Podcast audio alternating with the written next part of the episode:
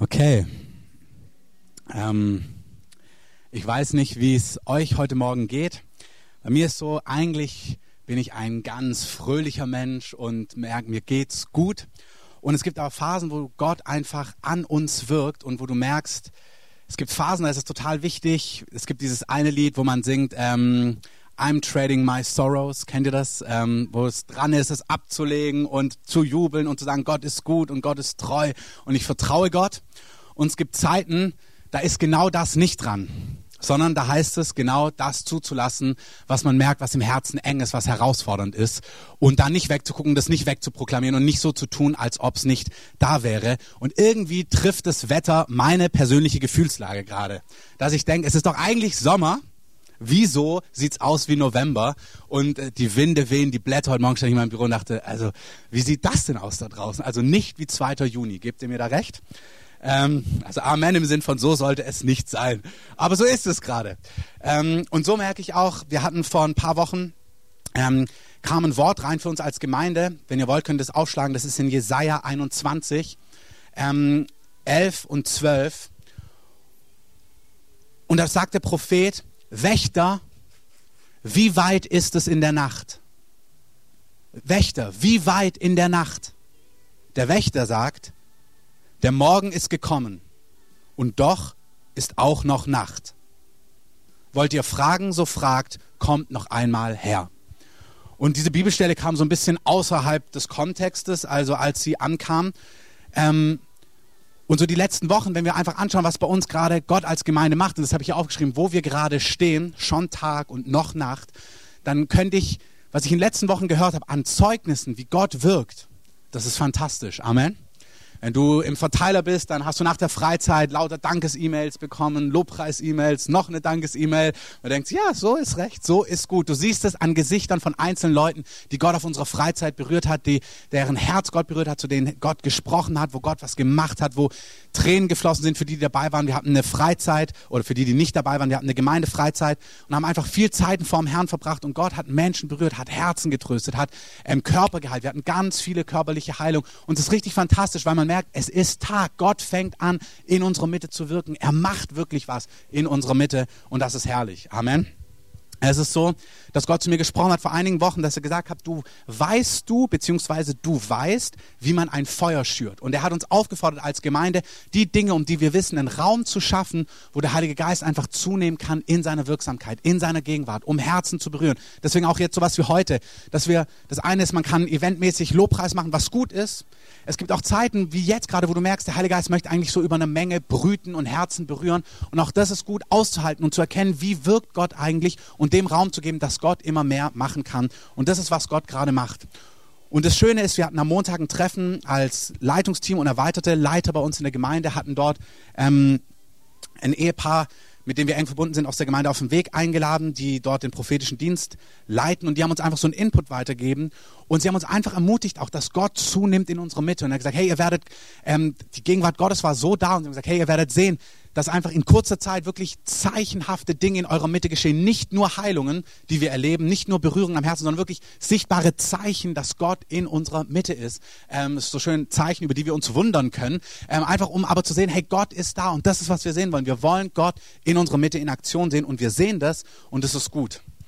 Und in Zachariah 10, Vers 1, da heißt es, das ist ein interessanter Vers, er bittet euch von dem Herrn Regen zur Zeit des Spätregens.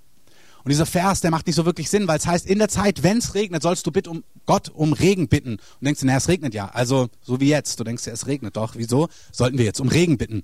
Ähm, aber im Geistigen ist es ein Bild, dass wenn Gott anfängt, sich zu bewegen, wenn Gott anfängt zu handeln, Regen ist im Alten Testament, im Neuen Testament oft ein Bild für die Wirksamkeit des Heiligen Geistes, sollen wir Gott um mehr bitten. Und dieser, dieser erste Punkt, wo stehen wir gerade, hat wirklich damit zu tun, Gott wirkt in unserer Mitte und der Herr fordert uns auf, ihn zu bitten, dass er mehr macht. Also wenn du merkst, Gott handelt, Gott hat dich berührt, ist es nicht die Zeit zu sagen, ach ja, super, sondern zu sagen, Herr, mehr davon. Amen. Und das bitte ich euch auch heute Morgen. Egal wie es da draußen aussieht, wie eure Befindlichkeit ist, Herr, wir wollen mehr. Wir wollen mehr von dir. Wir brauchen mehr von dir.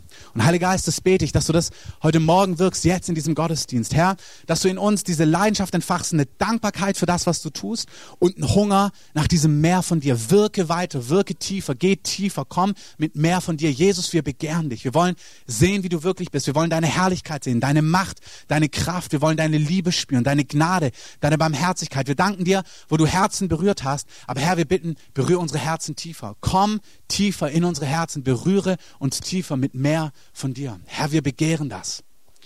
Herr, wir sagen, dein Wort soll laufen heute Morgen und nichts und niemand soll dein Wort rauben in deinem mächtigen Namen. Amen. Es gibt diese Stelle und die, die ich gefragt habe mit Zeugnis, ich glaube, ich rufe euch nicht auf, also ihr könnt euch entspannen, ähm, falls ihr noch unter Strom seid. Ähm, in 3. Mose 6, Vers 13, da heißt es, dass Gott das Feuer auf dem Altar entzündet, aber es ist die Aufgabe der Priester, das Feuer am Brennen zu halten. Und das ist unsere Aufgabe. Gott hat etwas entzündet, entfacht in unserer Mitte und es ist unsere Aufgabe. Im Neuen Testament sind wir alle Priester und Könige, schreibt, heißt es im Petrusbrief. Es ist unsere Aufgabe, dieses Wirken des Heiligen Geistes, dem weiter Raum zu geben in unserer Mitte und es vermehrt anzuziehen durch Hunger, durch Leidenschaft, durch einfach, indem wir uns Gott zur Verfügung stellen. Amen. Ich war, die meisten von euch kennen die Bethel Church in USA, in Reading, wo Gott einfach seit 15 Jahren ungefähr richtig spektakulär und mächtig wirkt. Und sie haben beschrieben damals, dass es eine Zeit kam, da kam der Heilige Geist und er kam mit mehr und es ging so einige Wochen und dann hat sich das alles wieder ganz nett verlaufen. Für, ich glaube, acht oder neun Jahre fast.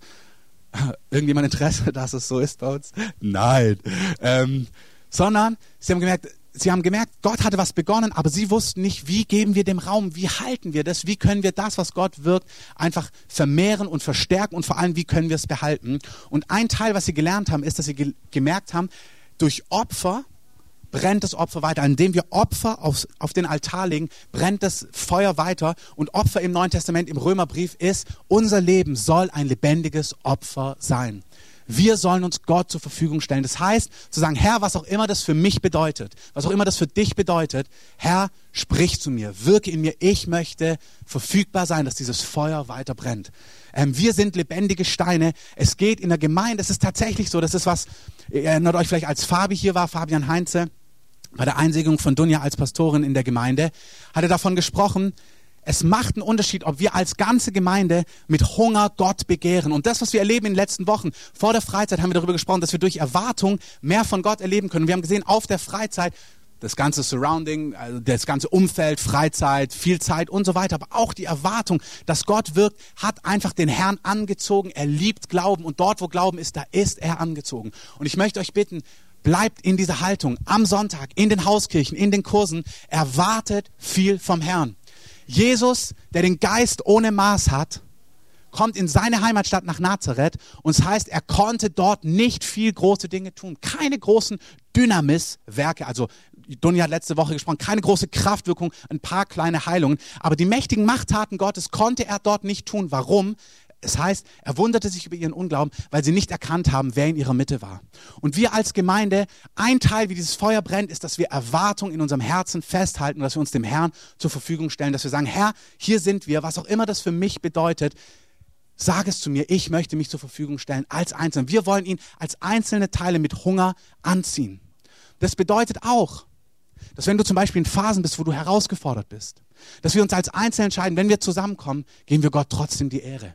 Hey, dann heben wir unsere Hände und sagen, Jesus, niemand ist so würdig wie du. Wir begehren deine Gegenwart, wir begehren dein Handeln, wir begehren dein Wirken. Komm und wirke in unserer Mitte. Und es macht einen Unterschied, ob wir dann uns zu, je nachdem, wie voll der Gottesdienst an einem Sonntag ist, reinsetzen und ach ja, Herr, komm, oder ob wir das begehren, sagen, Herr, du bist herrlich, du bist gütig. Glaube, Vertrauen zieht den König an. Amen. Herr, und lasst uns das gemeinsam, wenn ihr hierher kommt, kommt nicht als Zuschauer, sondern kommt als Personen, die dem König der Könige begegnen wollen. Und das wird den König der Könige anziehen. Der Herr ist sowieso da, aber er war auch in Nazareth da. Aber weil eine gewisse Erwartung nicht da war, war es begrenzt. Wir halten das Feuer am Brennen, indem wir unser Leben ihm zur Verfügung stellen. In Bereitwilligkeit das tun, was er von uns fordert. Ein zweiter Punkt ist, dass der Herr, und nehmt diesen Punkt mit, von uns allen er wirkt eine Bedürftigkeit in uns. Und das möchte ich euch heute mitgeben. Es ist schon Tag, aber es ist auch noch Nacht. Und sei nicht erschrocken, wenn du merkst, dass Engen in deinem Leben gerade jetzt hochkommen. Wir haben Leute auf der Freizeit gehabt, wir hatten da ein Gespräch von einer Person, die Gott mächtig berührt hat, die Gott gebraucht hat im Gebet und so weiter. Und dann hat sie erzählt, am zweiten oder dritten Tag, plötzlich gab es so zwei, drei Szenen, wo du das Gefühl hattest, das war wie so eine Klatsche und plötzlich kamen so Lebensgefühle, Lebensbotschaften, Engen hoch und du fragst dich, warte mal, was ist jetzt? Also Tag oder Nacht? Ist gerade Durchbruchsphase oder ist es herausfordernd? Ist es gerade vorwärts oder ist es gerade eng? Und ich möchte sagen, hey, es kann voll sein, dass du vorwärts gehst, du merkst, Gott bewegt sich, Gott handelt und gleichzeitig kommen deine Ohnmächte, deine Bollwerke, deine Engen, deine Ängste, deine Lebenseinsamkeiten ans Licht. Ich weiß nicht, ob irgendjemand das nachvollziehen kann, aber mir geht es genauso. Ich erlebe, Gott bewegt sich und gleichzeitig kommen Dinge hoch, wo ich denke, wo kommt das denn her? Dinge, wo ich sogar, die ich schon mit dem Herrn behandelt habe, die ich schon, wo ich gefühlt habe, da bin ich doch mit Gott schon durchgegangen. Plötzlich liegt es wieder auf dem Tablett und du denkst dir, Angriff, ähm, weiche von mir. Und du merkst, der Herr sagt, nee, nee, warte mal, das ist gar nicht der Feind, das bin ich.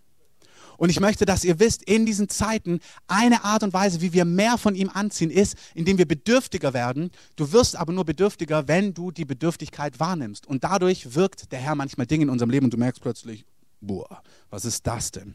Ähm, ich weiß nicht, wie sich das für dich anfühlt, aber ich möchte einfach nochmal diese Stellen vorlesen. Psalm 25, 16. Da betet David, ich bin einsam und elend.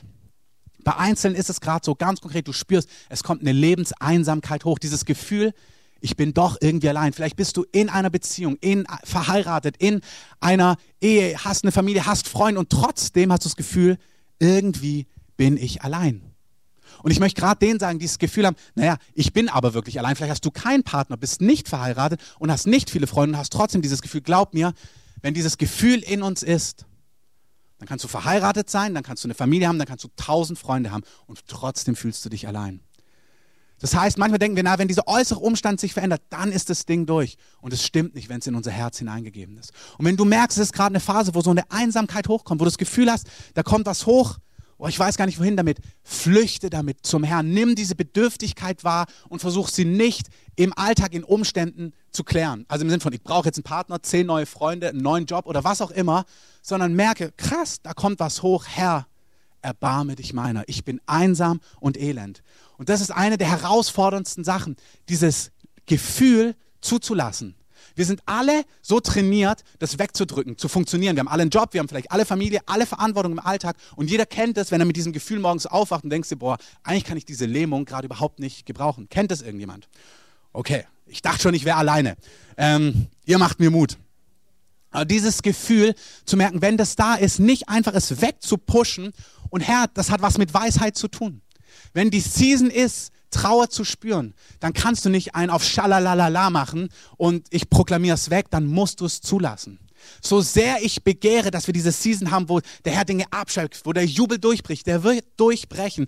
Aber in dieser Zeit, wo Gott begonnen hat, es ist schon Tag, hat er zu uns gesagt, aber noch Nacht, fragt noch mal nach, warum ist es Nacht in deinem Leben? Wo ist es dunkel noch in deinem Leben? Und es nicht zu nehmen als einen Punkt, wir schauen uns das gleich an, ah ja, das ist irgendwie extrem, man muss da doch, lass uns da durchgehen. Wirklich nicht, glaub mir. Wenn der Herr mit mehr kommt, wenn er ein Feuer entzündet, was er gemacht hat in unserer Mitte, wenn er anfängt sich zu bewegen, wie er sich angefangen hat zu bewegen in unserer Mitte, dann wird er engen, Ohnmächte, Haltungen in uns hochbringen, genau in dieser Phase. Das gehört dazu. In der Phase, wo der Heilige Geist ausgegossen worden ist, in Apostelgeschichte 2, kamen Dinge hoch bei den Menschen und die mussten sie sich anschauen. Das hat nichts mit irgendwie pedantisch zu tun oder sich aufs Falsche konzentrieren. Das ist das Wirken des Heiligen Geistes. Warum? Weil wenn er mit mehr kommt, wenn mehr Licht kommt, was passiert dann? Dann siehst du mehr Finsternis oder dann siehst du genauer, was da ist. Nimm das Bild, wenn deine Scheibe, du denkst, du hast sie super geputzt und dann kommt einmal die Sonne vorbei und du denkst dir, wow, ähm, wer hat denn die ganzen Streifen da dran gelassen? Und du merkst, so rein ist es gar nicht oder so klar ist es gar nicht oder so deutlich ist es gar nicht. So ist es. Wenn der Heilige Geist kommt, wenn seine Wirksamkeit kommt, wenn seine Liebe kommt, wenn seine Güte kommt, dann kommen diese Lebensgefühle hoch. Und der Heilige Geist fordert uns auf, weise zu sein, weder zu ignorieren, noch es im Hier und Jetzt zu stillen. Still es nicht bei Menschen. Wenn du das Gefühl hast, du bist unsicher, weil dir 100 Euro am Konto fehlen, ja, es mag Weisheit sein zu überlegen, ob ich einen neuen Job hole. Wenn du merkst, es ist eine Lebensthematik bei dir, Unsicherheit, Finanzen, dass du immer da struggles, bring's doch erstmal zum Herrn, bevor du es draußen klärst. Wenn du merkst, oh, mir fehlt, ich bin so einsam, anstatt den, ins zehnte Portal zu gehen, wo du online irgendwie einen christlichen Partner findest, nichts falsch dran, wenn du merkst, aber es ist auch so ein Lebensgefühl und wirklich, es ist ja, genau hier muss man sehen, wo stehe ich gerade innerlich. Weil der Herr will nicht, dass du alleine bist. Der Herr will, dass du einen Partner hast. Und wir werden auch als Gemeinde, möchte ich, dass es alle wissen, die sich nach einem Partner sehen. Uns bewegt es und wir beten damit, dass jeder den findet, den Gott für ihn vorbereitet hat. Amen. Also ich sage Amen. Ich wünsche es allen, dass sie wirklich den und die bekommt, die der Herr vorbereitet hat.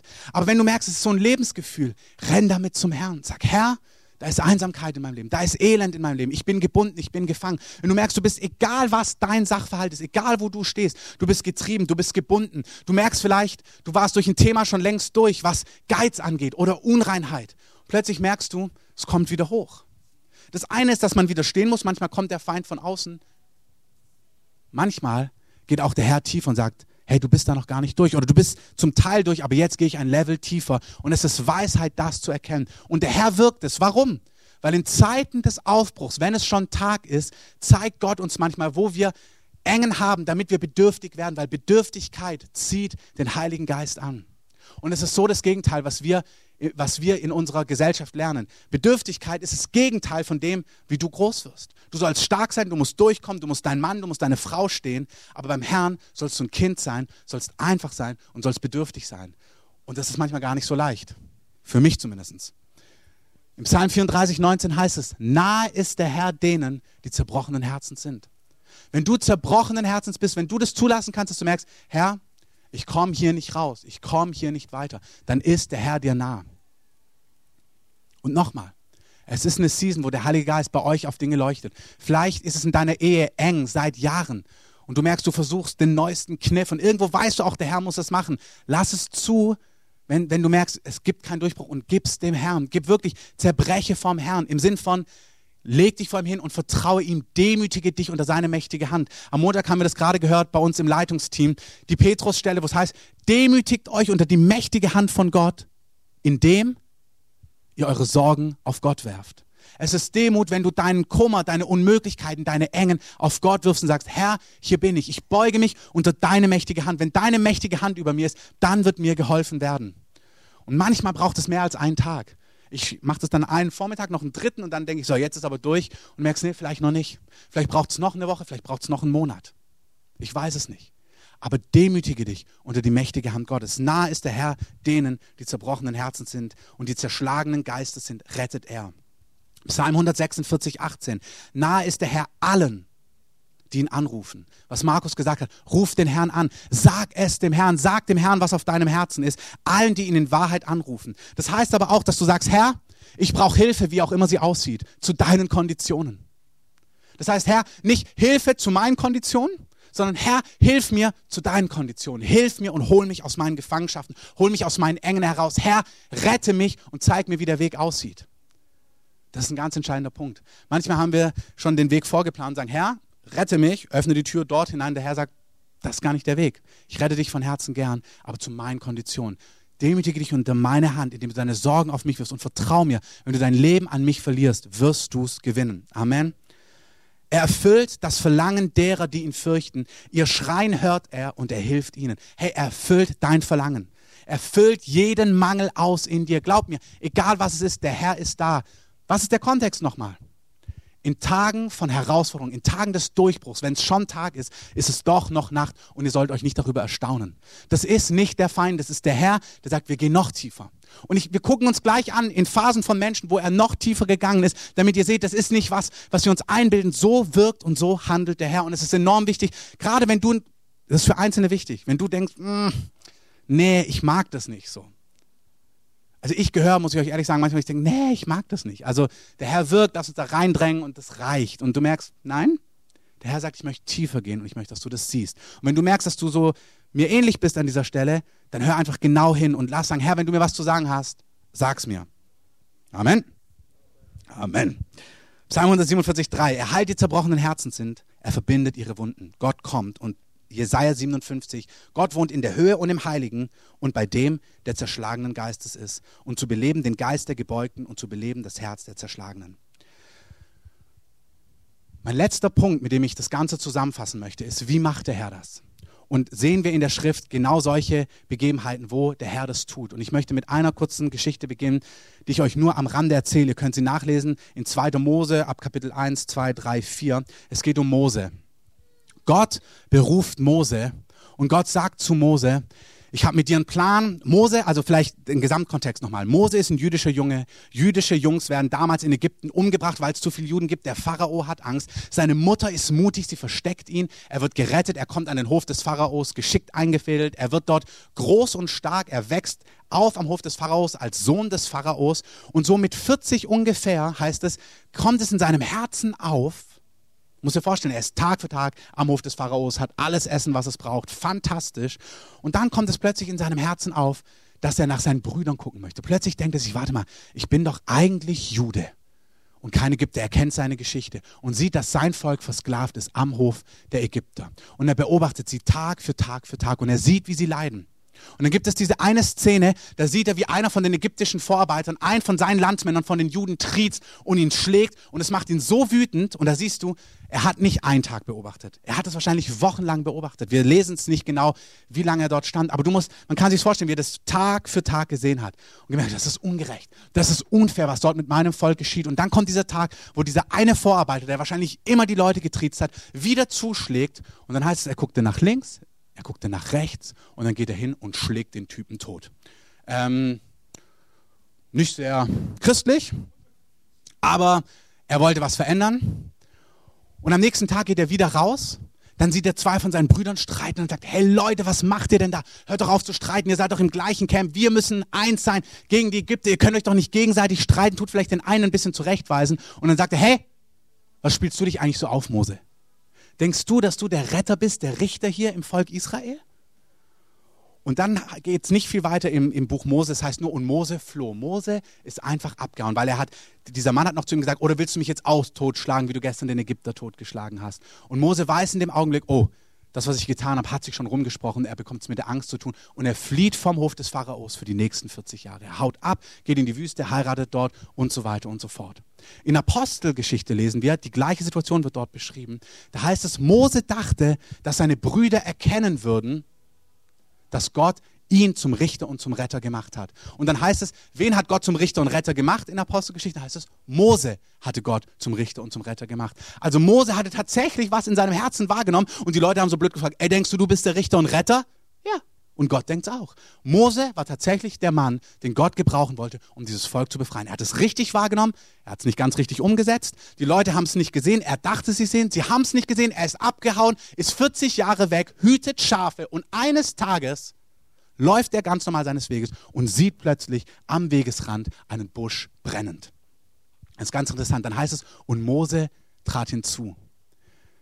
Da ist ein kleiner Nebenpunkt, der ganz entscheidend ist. Manchmal kommt Gott nicht direkt in deinen Weg, sondern am Seitenrand brennt er plötzlich und da bewegt er sich. Und manchmal ist es für dich wichtig, im Alltag innezuhalten und hinzuschauen, was der Herr gerade macht wichtige Dinge kommen nicht immer ganz souverän, sondern Gott kommt in dein Umfeld und du kannst es sehen, wenn du hungrig bist, wirst du es wahrnehmen. Dann geh hin, geh zu dem brennenden Busch, geh dorthin, wo Gott handelt, wo Gott sprechen möchte und hör, was er zu sagen hat. Und Gott hat was zu sagen. Als erstes, Mose, zieh deine Schuhe aus, das ist heiliger Boden. Und dann, Mose, du bist der Mann, ich habe dich berufen, du sollst dein Volk aus Ägypten befreien. Und Mose denkt sich, ey, ich gehe jetzt nicht in die Details, er fängt an mit Gott zu diskutieren, sagt, hallo, ich kann gar nicht reden, was soll ich denn sagen, wer denken Sie, dass ich bin und so weiter. Also Mose nach 40 Jahren denkt sich, ey, ich bin nicht der Mann, den du gebrauchen möchtest. Und Gott sagt, doch, doch, du bist genau der Mann, den ich gebrauchen möchte. Macht irre Zeichen und Wunder, Gott zeigt ihm, dass er wirklich mit ihm ist. Also Gott bestätigt ihn, Gott überredet ihn, Gott sagt, doch, du bist wirklich der Mann. Er tut jedes Argument entkräften und sagt, und jetzt geh los. Sind wir uns einig, dass Gott an der Seite von Mose ist? Amen dass Gott für Mose ist. Ja. Und dass Gott Mose wirklich gebrauchen möchte. Amen. Und dass er wirklich der Mann der Stunde ist. Schlagt mal mit auf. 2. Mose 4,18.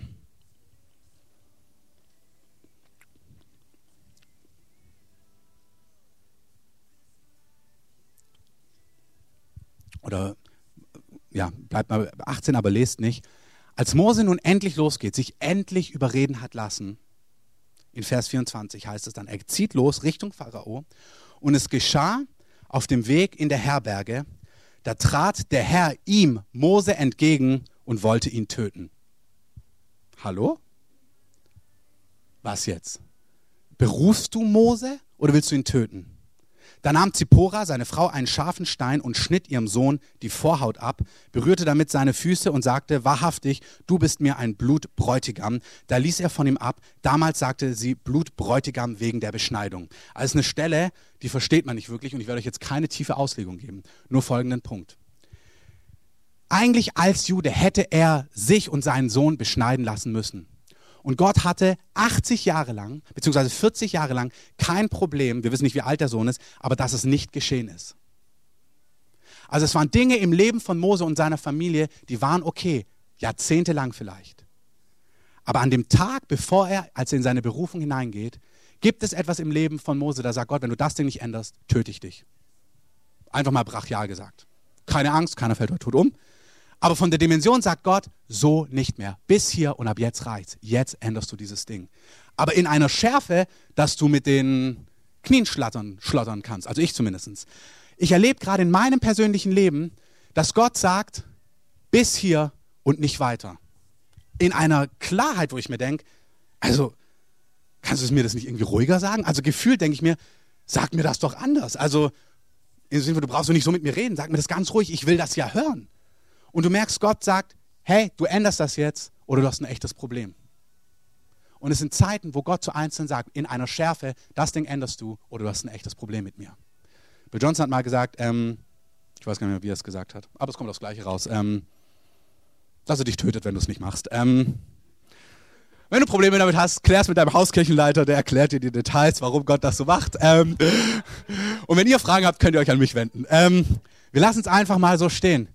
Es gibt Schärfen, wo der Heilige Geist wirklich sagt, bis hier und nicht weiter. In Zeiten von Aufbruch kann es dich töten, wenn du mit Geld spielst. Als Beispiel.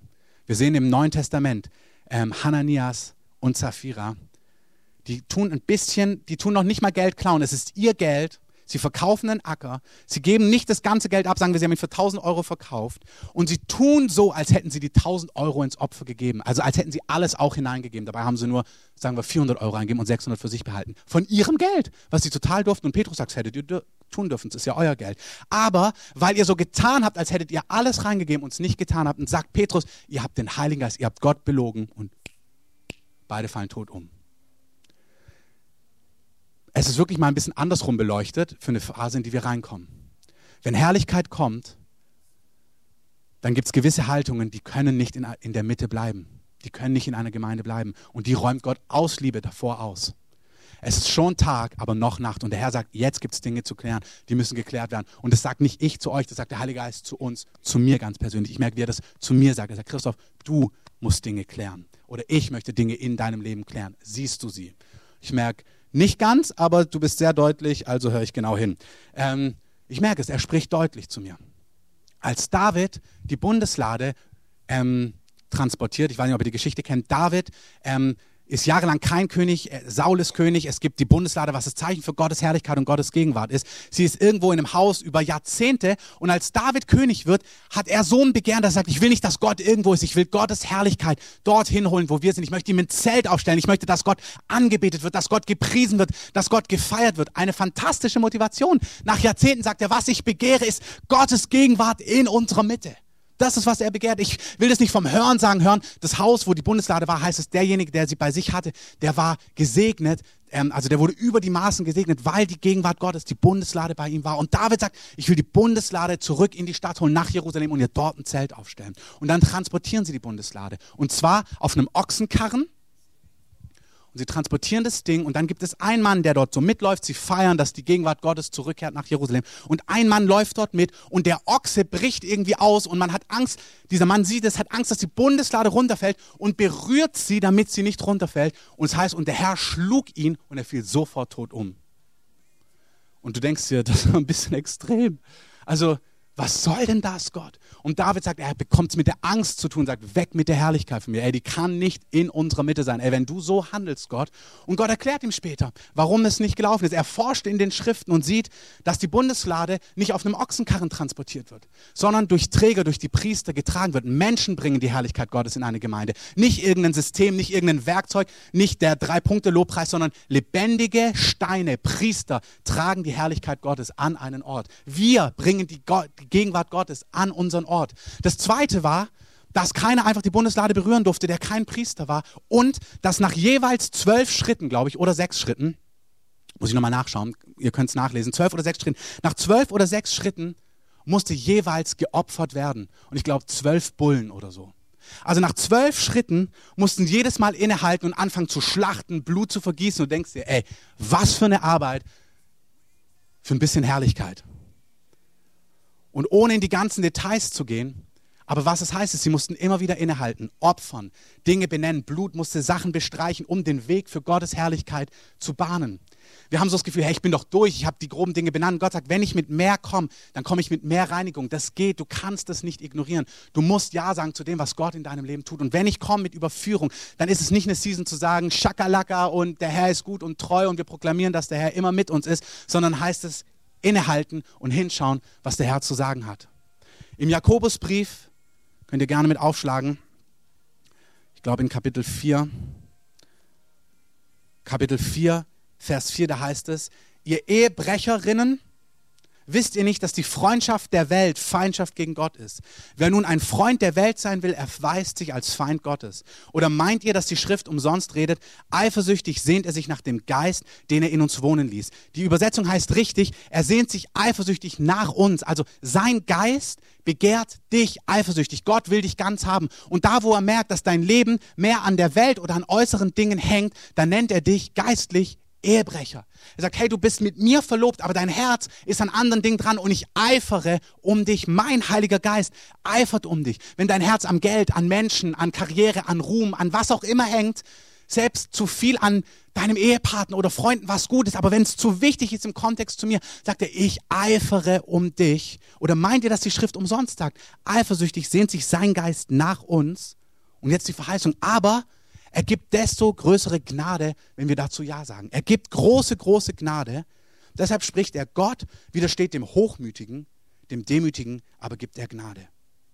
Dann sagt er, unterwerft euch nun Gott, widersteht dem Teufel und er wird von euch fliehen. Naht euch Gott und er wird sich euch nahen. Und jetzt säubert die Hände, ihr Sünder, und reinigt die Herzen, ihr Wankelmütigen.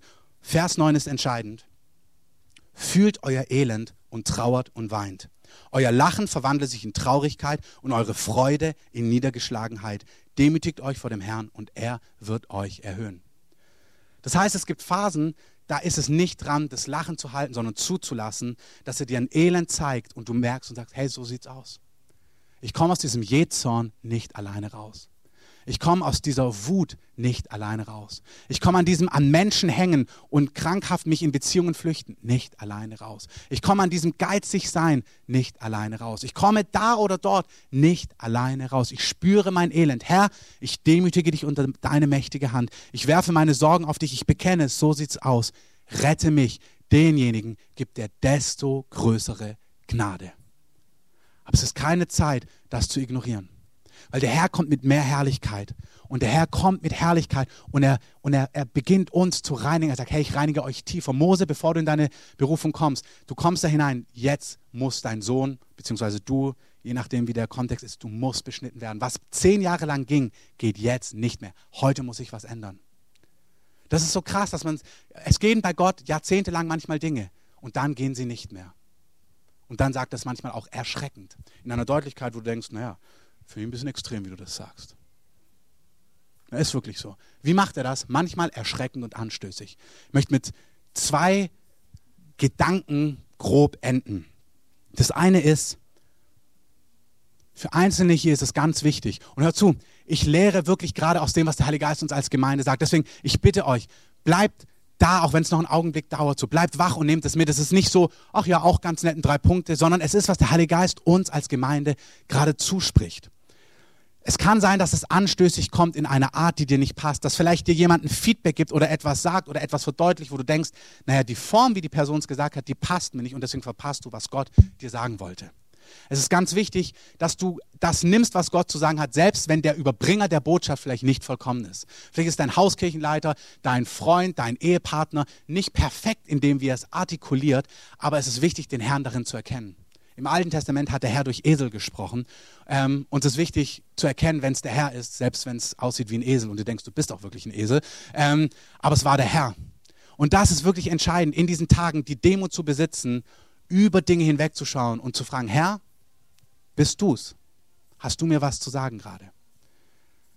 Es ist eine Stelle im Neuen Testament, da kommt die Frau aus Kana an. Ihre Tochter ist besessen. Sagt, Jesus, hilf mir, handle.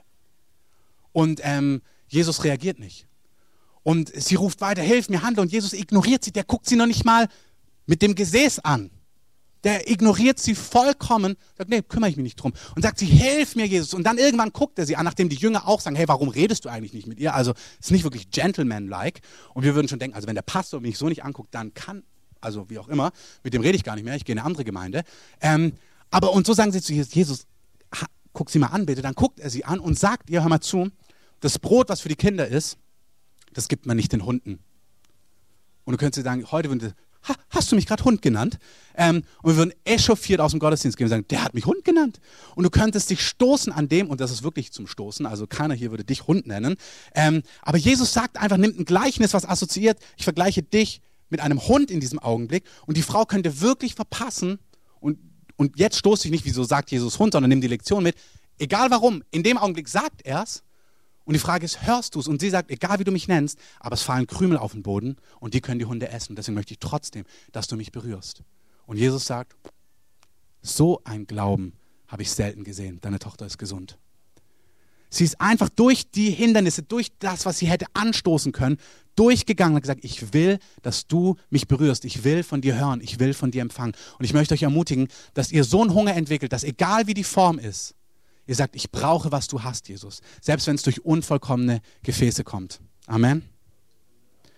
Eine Stelle noch, einfach um zu zeigen, dass unser lieber, voller Jesus, und ich sage euch das ganz ehrlich, weil es mich gerade betrifft, ich merke, Jesus, der in großer Ruhe, in großer Klarheit zu mir spricht, spricht in einer Schärfe zu mir, die mich erschrickt, wo ich erst gedacht habe, warte mal, bist du das gerade? Und ich merke, ja, er ist es. Und ich weiß nicht genau, wieso er so das gerade so macht, aber ich merke, er ist es und ich muss es nehmen. Als Petrus ähm, als sie fragen, wer glaubt ihr, dass ich bin? Jesus, äh, Petrus sagt dann, Simon Petrus sagt, du bist Christus, du bist Gottes Sohn. Und Jesus lobt ihn, sagt, wow, das hat dir Gott offenbart. Sagt Petrus, du hast echt offene Ohren, du kannst hören, was Gott sagt. Du hast richtig erkannt, wer ich bin. Du bist ein Mann, der Gott hört. Ein Kapitel später erklärt Jesus, dass er bald leiden muss, dass er getötet wird und am dritten Tag auferweckt werden muss. Dann nimmt Petrus ihn beiseite und fing an, ihn zu tadeln. Auch nett. Simon geht einfach zu Gott und tadelt ihn. Und sagt, Gott, das verstehst du falsch. Sag zu Jesus, Gott behüte dich, Herr. Das wird dir keinesfalls widerfahren. Und dann sagt Jesus nicht, oh Petrus, das ist voll nett, dass du irgendwie so dich um mich kümmerst, dass du so mit mir mitleidest und dass du das so nachvollziehen kannst und mein Freund bist und mit mir mitleidet, sondern Jesus sagt, er wandte sich um und spricht zu Petrus, geh hinter mich, Satan. Du bist mir ein Ärgernis. Du sinnst nicht auf das, was Gott ist, sondern auf das, was der Menschen ist. Also gerade noch gehört, wow, du bist echt ein Mann, der den Heiligen Geist hört, jetzt schon Satan genannt. Das ist eine kleine Spannweite. Und du denkst dir, Herr, also was jetzt? Mann Gottes oder Satan? Also einer, der voll mit dem Herrn unterwegs ist, oder korrigierst du mich gerade mächtig? Ja. Beides. Du bist voll der Mann Gottes, du bist voll die Frau Gottes, du bist voll dem Herrn hinterher. Und es gibt Bereiche, wo es sein kann, dass er wirklich gerade sagt, so nicht und so nicht mehr. Und ich möchte, dass du das hörst und siehst und dass du das veränderst. Mose, wenn du jetzt weitergehst, kill ich dich. Petrus, du bist ein Satan, weil du auf das sinnst, was Menschen, was, was Menschen denken. Guck mal, das ist so hart. Er sagt, nur weil du menschlichen Plan verfolgst und nicht Gottes Plan, nennt er ihn Satan. Also ist doch ein bisschen, findet das irgendjemand auch hart, also gefühlt? Würde irgendjemand sich angestoßen fühlen, wenn ihm das jemand so ähm, spiegeln würde? Ja, wir alle. Und Gott macht es trotzdem manchmal. Letztens kommt ein Traum. Jemand hat einen Traum über mich. Und, und der Traum sagt ungefähr genau das aus. Christoph, da gibt es einen Bereich, auf den musst du gucken. Und denke ich mir, ja, wirklich der erste Punkt ist, dass ich mir denke, das kannst du mir doch selber sagen. Wieso sagst du mir das nicht selber? Du weißt doch, dass ich das hören würde. Ich möchte das doch hören. Aber hat er einfach nicht. Er hat es einfach durch einen Traum der Person gesteckt, die mir den Traum geschrieben hat. Das, und, und, wirklich, du hast diesen Punkt, wo du dir denken könntest, also so nicht, Herr, ne? Also kannst du es mir direkt sagen? Und denke, nee, wenn es der Herr sagt, nehme ich es besser. Und ich möchte dich ermutigen, es ist schon Tag, aber es ist noch Nacht, dass du hörst, was der Herr zu sagen hat dass du dein Elend fühlst, wenn es dran ist und die Trauer wahrnimmst und nicht durchrennst, sondern sag, Herr, du kommst mit mehr Herrlichkeit, bereite uns vor. Das Wichtige ist, der Typ, der die Bundeslade berührt hat, das war der Sohn, wo die Bundeslade jahrzehntelang im Haus stand. Das heißt, er hatte eine Geschichte mit der Herrlichkeit und mit der Bundeslade, aber er hat seine Lektionen nie gelernt. Das steht nicht in der Schrift, das siehst du einfach nur an den Namen, wenn du nachforschst. Er war der Sohn dessen, wo die Bundeslade die ganze Zeit stand.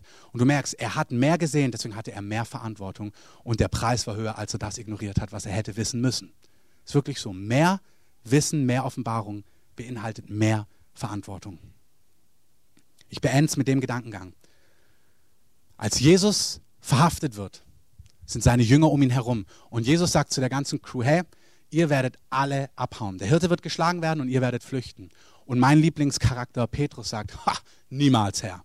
Ey, ich bin Petrus, Simon, der Felsen, wie du gesagt hast. Ich bin nicht mehr Mr. Wankelmütig. Du hast gesagt, ich bin der Felsen. Ich werde bei dir bleiben, koste es, was es wolle. Und Jesus sagt, nee, du wirst mich verraten. Er sagt, niemals, Herr. Und wenn ich für dich sterben muss, ich bleibe bei dir. Und das war wirklich, was im Herzen war von Petrus. Ich möchte das auch dir heute sagen. In deinem Herzen sind Haltungen, du hast dich schon entschieden, so zu leben. Und trotzdem kann es sein, dass Gott dir zeigt, es ist was in dir, das würde das sabotieren im entscheidenden Augenblick.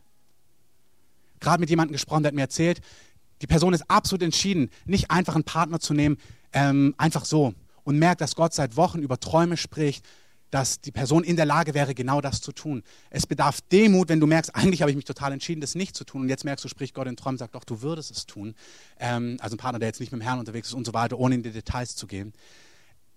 Petrus hatte in seinem Herzen, Herr, ich bleibe bei dir, ich würde sogar für dich sterben. Das war wirklich sein Herz. In meinem Herzen war wirklich, Herr, wenn du zu mir sprichst, ich lasse es mir sagen. Und dann kommt jetzt aber Gott einfach gerade in meine Lebenslage und sagt, Christoph, ich zeige dir ein bisschen was, ich gebe ein bisschen Licht drauf du würdest fallen an der Stelle oder du wärst auf jeden Fall fähig zu fallen, siehst du das.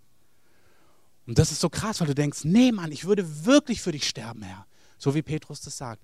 Und Jesus sagt, nee Petrus, der Hahn wird dreimal krähen und du wirst mich verraten. Und du kannst dir vorstellen, wie Petrus sagt, auf gar keinen Fall. Ich habe mich entschieden, bei dir zu bleiben. Ich habe mein Haus verlassen, meinen Vater verlassen, mein Schiff verlassen. Ich, dir, ich bin dir nachgejagt. Ich werde dich nicht verlassen. Glaube mir. Und Jesus sagt, ich glaube dir das, aber glaub mir, es gibt etwas in dir. Du würdest es tun. Und ich möchte, dass du es siehst, weil wenn du es siehst, dann kann ich es wegnehmen. Dann kommt die Szene. Jesus wird verhaftet und dann aus den verschiedenen Evangelien kann man es rauslesen, kommt dieser Hauptmann und Petrus schnappt sich sein Schwert und haut dem Typ gleich das Ohr ab. Also du merkst, er sagt, ey, ich bin kein Schisser, ich verteidige dich, Jesus. Und haut dem Typen das Ohr ab. Jesus nimmt das Ohr, auch eine coole Szene, klebt es ihm wieder an und sagt, sei geheilt. Also so ist unser Meister. Selbst wenn er in Not ist, dient er und liebt er Menschen. Und dann wird aber Jesus verhaftet. Alle hauen ab. Petrus geht wenigstens noch hinterher im Vergleich zu den anderen, beobachtet die Szene und dann kommt eine Magd eine einfache Magd, kein Hauptmann, keiner, der ihn verhaften könnte, ein einfaches Mütterchen. Sagt, auf Schwäbisch hat sie es gesagt, ah, du bist doch auch dabei gewesen beim Jesus. Und sie, er, er guckt sie an und sagt, äh, nein, ich kenne Jesus gar nicht. Und dann kommt noch jemand und sagt, warte, du bist doch auch einer von denen, die immer mit ihm rumgegangen ist. So, und er sagt, nein, ich kenne ihn nicht. Habe ich doch gerade gesagt, hast du nicht hingehört?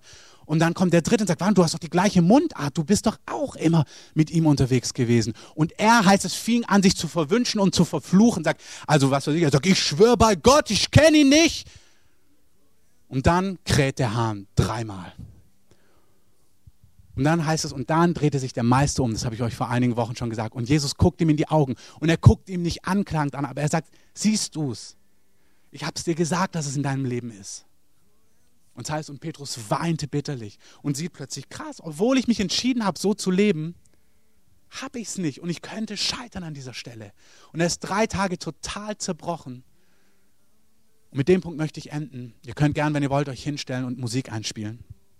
Und einfach stellt euch mit hin, schließt die Augen. Oder wenn ihr merkt, dass der Herr auf euch ist, bleibt auch von Herzen gern sitzen. Hauptsache, ihr seid vom Herrn.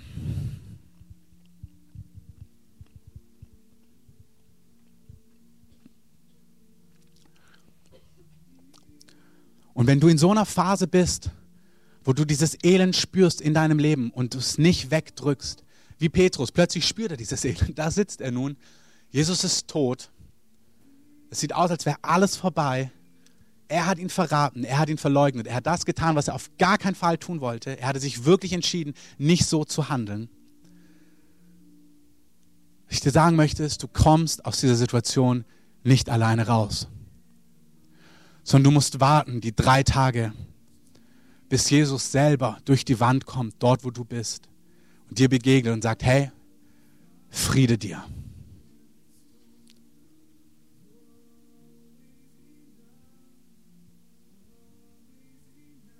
Das, was der Heilige Geist gerade macht.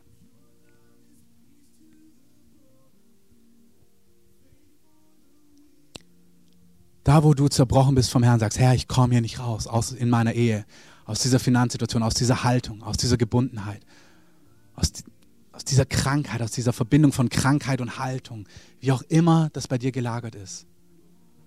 Wenn du zerbrichst vom Herrn und sagst, Herr, ich glaube dir, dass es so ist. Ich spüre mein Elend. Du brauchst es gar nicht zuspitzen. Du brauchst mich gar nicht in eine Szene führen. Guck mal auch hier.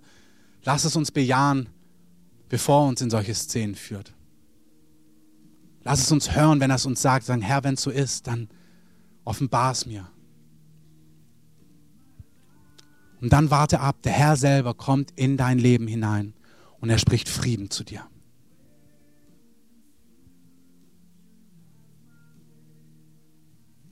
Was Jesus als nächstes macht, ist, er fragt Petrus dreimal, Petrus, liebst du mich? Petrus, liebst du mich? Petrus, liebst du mich? Und er gibt ihm die Chance, neu das zu bejahen, was er eigentlich tun möchte. Und jedes Mal bestätigt er die Berufung. Er sagt, hey, ich nehme dir nichts weg. Du bist nicht gescheitert in meinen Augen, sondern du hast dich qualifiziert für das nächste. Mose, jetzt wo du beschnitten bist, jetzt wo dein Sohn beschnitten ist, du bist qualifiziert für den nächsten Schritt. Jetzt habe ich Dinge getan in deinem Leben und du kannst in das nächste Level hineingehen. Aber ich musste dich beschneiden, bevor das nächste kommt. Ich musste Dinge aus deinem Leben rausnehmen, bevor das nächste Level kommt. Und das ist, was Jesus zu Petrus macht. Er sagt, ich nehme dir deine Berufung nicht weg, ich bestätige sie. Du bist jetzt befähigt, diesen nächsten Schritt zu gehen. Und dann sagt er, warte, bis die Verheißung aus der Höhe kommt. Warte, ich werde dich füllen mit meinem Geist, mit meiner Kühnheit, mit meiner Kraft. Und Petrus, du wirst der mutigste sein. Du wirst predigen, dass 3000 sich an einem Tag bekehren. Und am Ende deines Lebens wird man dich hinbringen an einen Ort, wo du nicht hingehen willst, heißt es in Johannes. Du wirst gebunden sein, aber du wirst nicht mehr wegrennen sondern das, was du je immer in deinem Herzen hattest. Das wirst du ausleben. Du wirst genau das leben, für was du dich entschieden hattest, weil ich dich befähigt habe im Innersten. Man weiß aus der Überlieferung, dass in seinem Fall Petrus wurde gekreuzigt, er wurde gebunden und er hat sich umgekehrt kreuzigen lassen zur Ehre des Herrn, weil er gesagt hat, nicht wie mein Meister. Und es geht nicht darum, dass du gekreuzigt wirst, aber es geht darum, dass du das, was in deinem Herzen ist, dass du merkst, der Herr wird dich befähigen. Er selber wird dich befähigen, so wie er Petrus befähigt hat. Und ich möchte es einfach so machen heute. Ich segne euch einfach, alle, die ihr heute hier seid. Wenn ihr nach Hause geht, dass Gottes Schutz mit euch ist, dass Gottes Segen mit euch ist, dass ihr eine Woche in seiner Gegenwart habt, dass er bei euch ist, dass er zu euch spricht, dass ihr es zulassen könnt, euer Elend zu fühlen. Nicht euch da drin zu suhlen, noch es wegzudrücken, sondern vom Herrn zu zerbrechen, da wo ihr zerbrechen dürft, wo er euch begegnen möchte. Wenn ihr ich bete wirklich, dass ihr mit Gottes Schutz geht. Ihr könnt gerne hier drin sitzen bleiben, gerne draußen Kaffee und Tee trinken. Wenn ihr merkt, euch berührt das, entweder, dass ihr merkt, ihr wollt klarer sehen, oder ihr merkt, ich habe mich schon verrannt, ich brauche dem, ich brauche Gnade vom Herrn, dass ich rauskomme aus einer Gefangenschaft.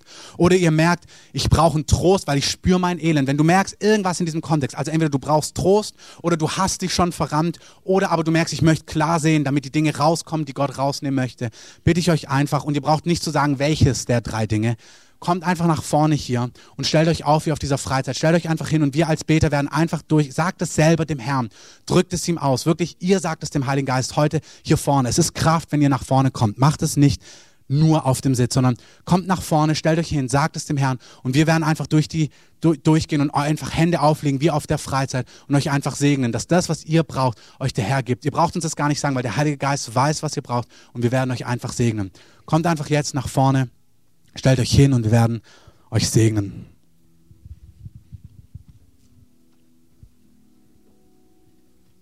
Und ihr könnt die Musik gerne lauter machen.